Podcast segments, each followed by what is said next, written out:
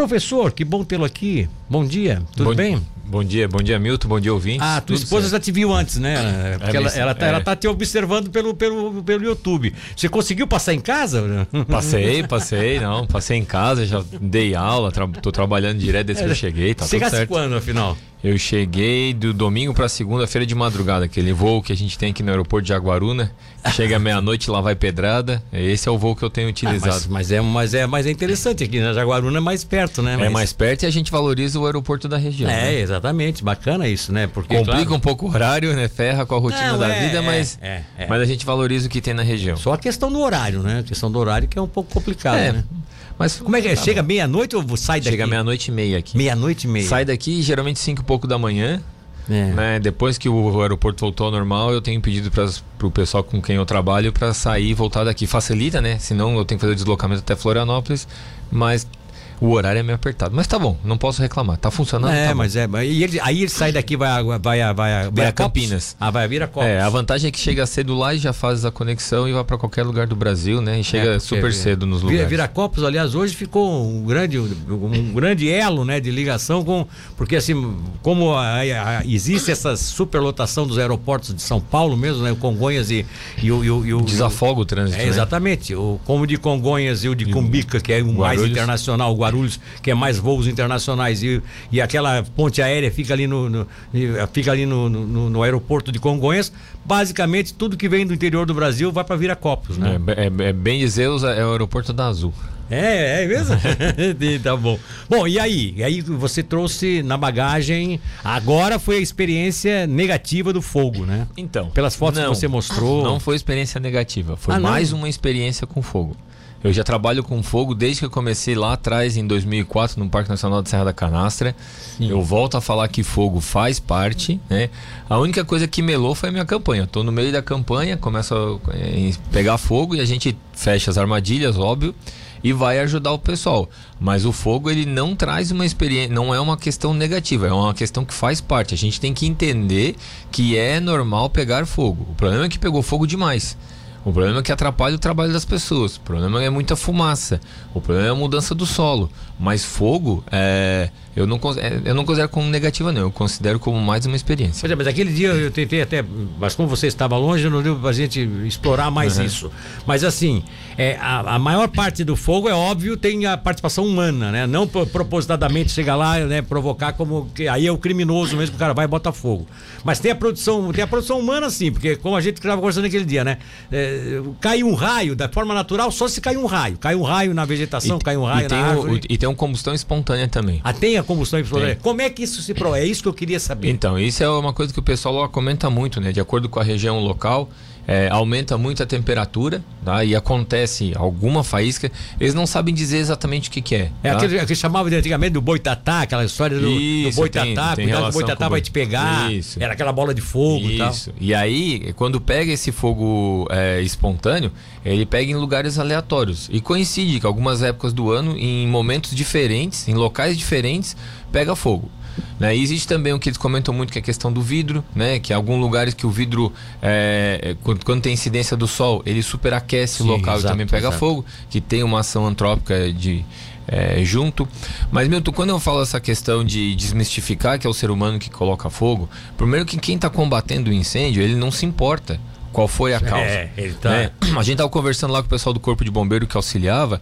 Eles entram no incêndio, eles não perguntam quem é o culpado. Primeiro eles têm que entrar, combater o incêndio, salvar quando tem vítima e depois se investiga. Então, assim, não, a preocupação não é tanto quem coloca, naquele momento, quem coloca fogo. É o que, que a gente entende depois que as pessoas têm participação em tudo no planeta. Não é só naquele fogo, é naquele fogo, é no problema que teve em Brumadinho, né, na, É, na questão é. da barragem, é na Exatamente. poluição de rio.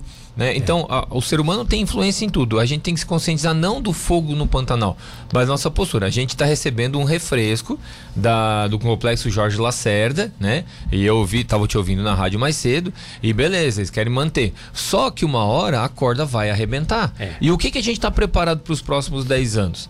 Já se falou uma vez que o subsídio sai em 2027. Não sei Exatamente. como é que é o posicionamento até agora.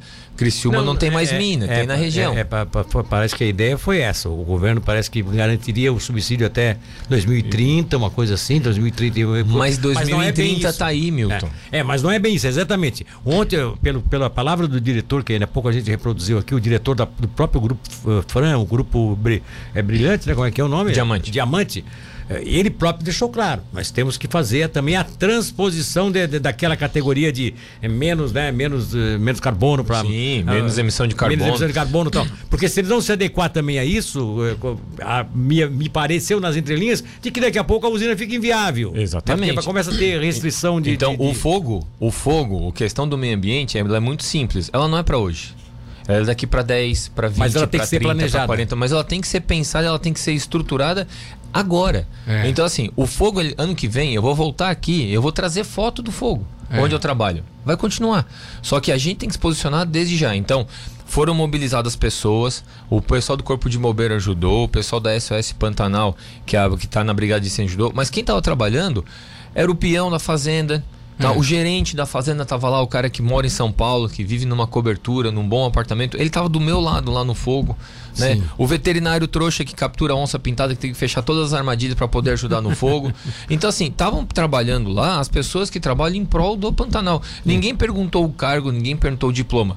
Ou apagava o fogo ou não apagava. E quem foram os mais efetivos? As pessoas que mexem com o trator.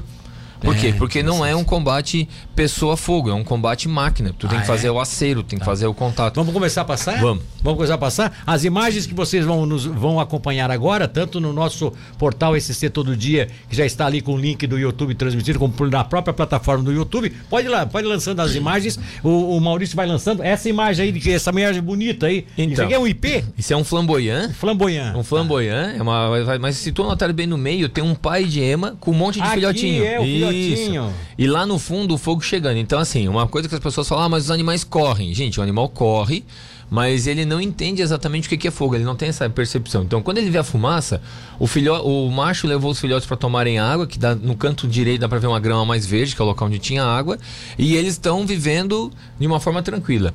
É isso aí, é de madrugada, na hora que o bicho pega, né? É. Então, essa árvore tinha queimado e vem um vento muito forte. Olha só e ele que começa que a esculpir ó. a árvore. Então, assim, tá para ver essas fagulhas de fogo, né? elas são, elas são levadas ao vento por 20, 30, 40 metros e elas espalham o fogo. Então a gente está combatendo, quando a gente menos percebe 50 metros à frente está pegando fogo. Por quê? Porque Olha essas essa. fagulhas. É igual quando a gente está mexendo na churrasqueira. E isso aí é quando foi mais tarde um pouco, né? É, no, no, no início, é quase no início da, no início da noite, é no meio da tarde. Dá para ver primeiro que cobriu o sol, a Sim. imagem está extremamente amarela pela fumaça e o fogo vem lá no fundo, né? E impressiona a gente olhando para um local Pô. verde é totalmente verde, eu ia dizer isso. E o fogo pegando. E o fogo pegando, gente. É, isso coisa... aí é depois que passa o fogo, ó, queima tudo, tá? No local que não tinha árvore, é um local de mais de pastagem. Olha e só. começam a se formar os redemoinhos. O pessoal comenta do Saci. É né? a redemoinha aqui, da, da, é, aí o Saci, Saci Pererê. Saci Pererê. Né, a, olha só. E essa aí é a imagem aí de uma fêmea de cervo do Pantanal, né? Então dá pra ver ali a cerca do gado, o, o fogo pegando e o animal transitando, né? De uma forma relativamente tranquila, mas procurando um lugar para se safar. Ah, é, nesse caso aí, para esse animal, essa, essa aqui é uma fêmea de. Cervo do Pantanal. Cervo do Pantanal. Para aquele caso ali daquela fêmea, ela tá sentindo calor? Ou está muito distante ali a Não, a gente sente. Meu, então muda a temperatura. É mesmo, é? 300 metros de distância, o fogo, na hora que a labareda sobe. Esse momento aí, eu, a gente tava combatendo, eu tava no solo. Sim. É, Milton, o calor é. Parece que tem um monte de agulha no teu rosto, assim, perfurando. Ah, olha só. Que Teria coisa. que usar balaclava, mas eu tava sem balaclava porque eu saí correndo, é. porque o fogo chegou e a balaclava faz a proteção, sim, mas a gente sim. sente espetando assim o calor no rosto é, inteiro. É, essa é a imagem que as pessoas que estão no rádio não estão ouvindo, as pessoas que estão na internet podem pode assistir, né, que estão aí no YouTube. Essas imagens realmente são fantásticas. E se você que está no rádio agora, está no rádio, está em casa, no carro ou no escritório, só no rádio, não está não tá vendo a imagem, na hora que chegar lá, vai, pega, pega a matéria depois que as meninas vão, da produção de multimídia, vão colocar ali, né? Faz um link ali, professor Joares fala sobre isso do Pantanal e tal. Vai nessa matéria porque vale a pena, é mais é. chocante. Essa aí, que, que, que é isso? É um bicho lá do Pantanal? Esse é um bicho, um bicho do Pantanal. Então, assim, esse é o óculos de proteção, né? Porque ele não tem só que proteger o olho, mas ele protege uma parte do rosto. Sim. A jaqueta, ela é de um material diferente, né? Pra poder. É, mas lá proteger. tem mina, lá tem mina, porque isso é, isso aí é roupa de mineiro, né? É, é roupa de quase roupa de mineiro mineiro. E o chapéu, né? Um boné para cobrir a careca, porque senão pega fogo também. É, pega fogo também. Tá, acabou o telhado, Bom, então tem que proteger. Tem mais fotos aí, Maurício? Então larga aí pra nós fechar. Essa é aquela mesma árvore, né? Soltando as é. fagulhas é. e espalhando essa, fogo. Essa foto é impressionante, né? E essa aí é o. É, Olha essa a impotência, aí. né? Que a gente sente muitas vezes, né? De Olha ver o fogo se aproximando. Aí, e não tem o que fazer. A gente senta, espera, aguarda. Ali é vocês? Tem não. alguém de vocês ou é, é São os colegas meus. São colegas colega, você tu, tu, já passou um pouco, pegasse a lente de zoom e. Não, aquilo é com o celular.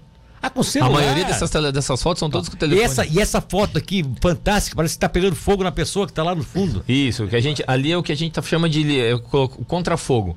Então tem uma pessoa com roupa alaranjada bem no meio.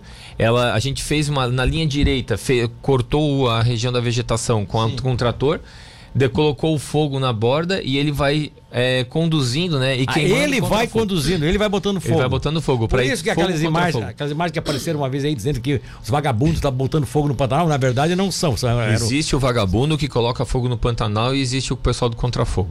Que é o contrafogo, que é uma é. técnica é. que vocês usam. Mais alguma, Martinho? Maurício? Então. Estão com o tempo apertado aqui hoje. É, então, não, é, é só o tempo apertado, né? Ah. Porque a gente tinha que passar, passou. Então, e os ouvintes é, ficam felizes porque eles adoram duas, essas imagens aí interessantes. Alguns né? pontos, né? Mas as pessoas me perguntaram a respeito de animais.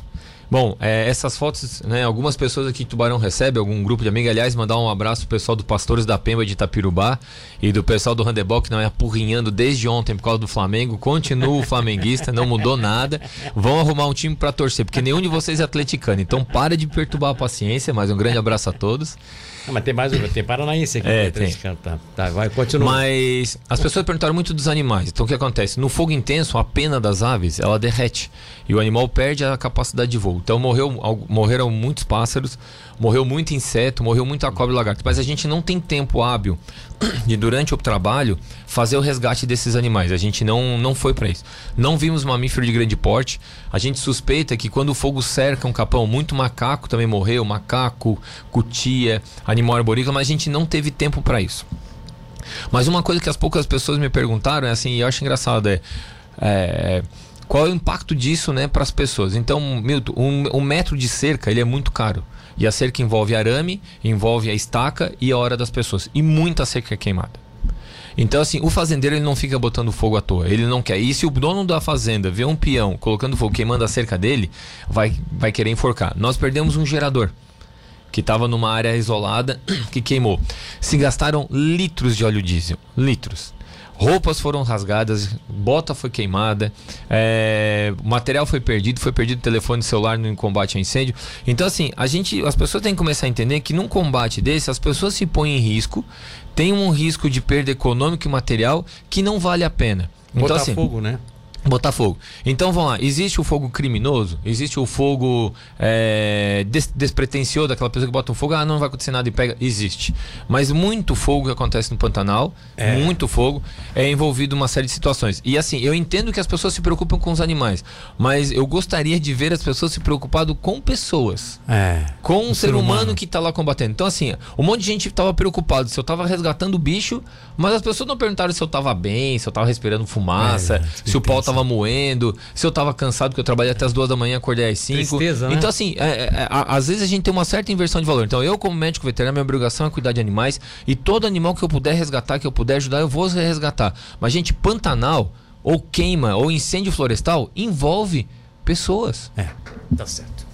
Muito bem, muito bem, muito bem lembrado. Parabéns. Obrigado. Pela, por não ter perdido essa consciência de não, que o ser humano tem que estar acima de tudo. E nessas é, horas ele tem que ter esse respeito. E assim, né? eu, tava, eu não estava fazendo um trabalho de veterinário, eu estava trabalhando. O pessoal que era o. Até falar o nome, né? O iFood Pantanal. Era levando comida, óleo diesel, água. Então, a, numa frente, eu tava com uma caminhonete 4x4, coitada da caminhonete. Eu acho que eu moí aquela caminhonete de tanto que eu passei nos lugares. Então, assim, um incêndio desse ele envolve pessoas, envolve perdas e as pessoas não querem mais isso. Então, quando eu falo da Jorge Lacerda cuidar para os próximos anos, gente, vai chegar para nós. Se é. tiver um incêndio florestal na nossa região com essas mudanças ambientais com seca, vocês imaginem um fogo desse na nossa beira-rio, no sertão dos Correias, na Congonha, no Passo do Gado. Imaginem um incêndio desses na nossa região. Nós não estamos preparados. É. Infelizmente não. não. Muito obrigado. Semana que vem você fica aqui? Não. Não, vai viajar? Não, mato de novo. Depois vamos, vamos conversar com como é que você entra semana que vem. Um tá abraço. Bom. Um abraço.